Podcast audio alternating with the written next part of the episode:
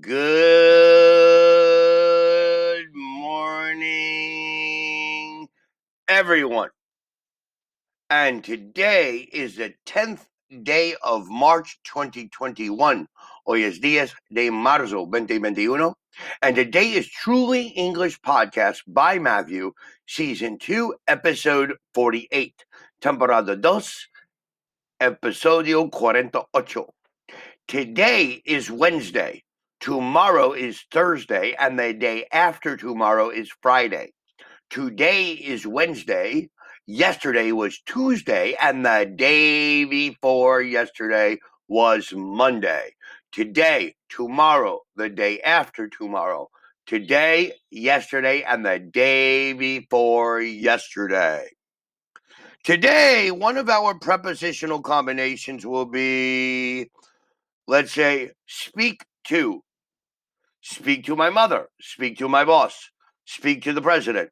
Speak to the actor. Speak to the singer. Now, we can use these words in two forms. We can use it in present simple or present continuous. For example, I speak to my mother every day, or I am speaking to my mother today. Present simple, I speak to.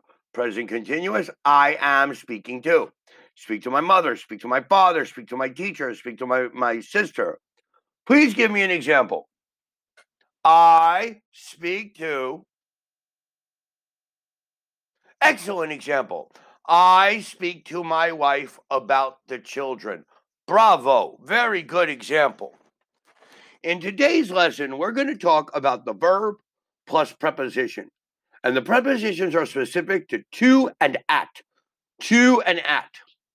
We use the verb plus to. For example, talk to or speak to somebody. With is also possible, but less usual. Who was that man you were talking to? Listen to. We spent the evening listening to music. Write a letter or write an email to. I wrote to the hotel complaining about the poor service. Apologize to somebody for something. They apologize to me for what happened. Explain something to somebody. Can you explain this word to me? Not explain me this word. Explain or describe to somebody what, how, why. I explained to them why I was worried. Let me describe to you what I saw. We do not use to with the following verbs phone, telephone, and call somebody. There's no preposition here. Did you phone your father yesterday? Not phone to your father. No preposition. Answer somebody or answer something. He refused to answer my question. Ask somebody. Can I ask you a question? Thank somebody for something. He thanked me for helping him. Now we can look at the verb plus at.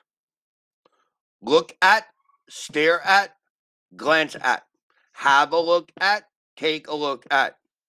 Why are you looking at me like that? Laugh at. I look stupid with this haircut. Everybody will laugh at me. Aim at, point at, shoot at, fire at, fire a gun at. Don't point that knife at me. It's dangerous. We saw someone with a gun shooting at birds, but he didn't hit any. Thank God. Some verbs can be followed by at or to with a different meaning. For example, shout at somebody when you're angry. He got very angry and started shouting at me. Shout to somebody so that they can hear you. He shouted to me from the other side of the street. Throw somebody, throw something at somebody or something in order to hit them. Somebody threw an egg at the minister. Throw something to somebody for somebody to catch it. Lisa shouted, Catch, and threw me the keys from the window. So today, the prepositional combination is speak to. And today you learned other verbs plus prepositions. Specifically, the prepositions are to and at.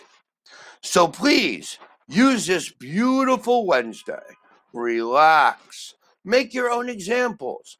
Practice, memorize all of this text that I worked with you today. And please remember if you have any questions, comments, or you wish to review something specifically, send us a message in Twitter, in Facebook, here in Anchor Podcast, or visit our website at www.trulyenglish.com.mx. In our website, you can also send us a message and you can review all of our podcasts directly from our webpage. And you can also download all the material from our webpage for free. Everything's free. Todos son gratis. Gracias. Thank you for listening to our podcast today. And please remember to listen to our next podcast tomorrow on Thursday. Have a wonderful Wednesday and be safe. Goodbye.